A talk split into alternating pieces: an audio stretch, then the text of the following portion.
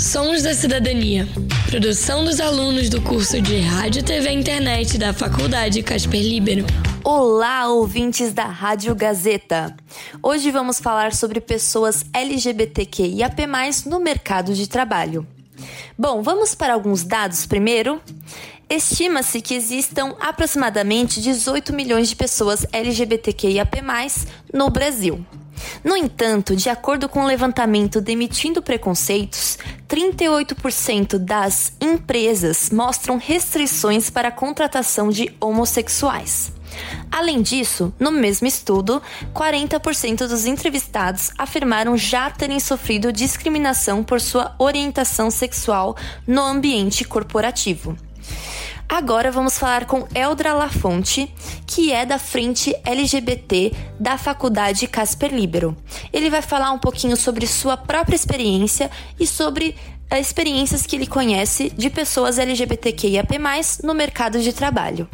A realidade é que o ambiente de trabalho, ele é um ambiente muito, muito, muito feito para um tipo de gente, que são pessoas, os homens brancos cis hétero, que é tipo para o que o resto da comunidade da, da sociedade inteira foi feita, né? A gente tem que aceitar essa realidade e dizer assim: a gente vive nesse sistema.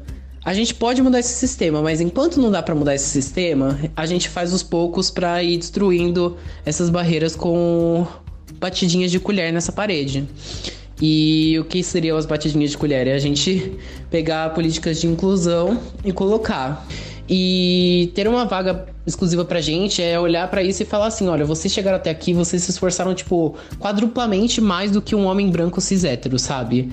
Então, você ter políticas para as pessoas LGBT, entender essas dificuldades de vida e falar assim: a gente precisa de vocês na sociedade, a gente precisa que vocês façam parte, porque assim, a sociedade não pode ser construída só por essas pessoas que se adequam às regras do sistema. E com isso, chegamos ao fim desse episódio da Rádio Gazeta. Até a próxima!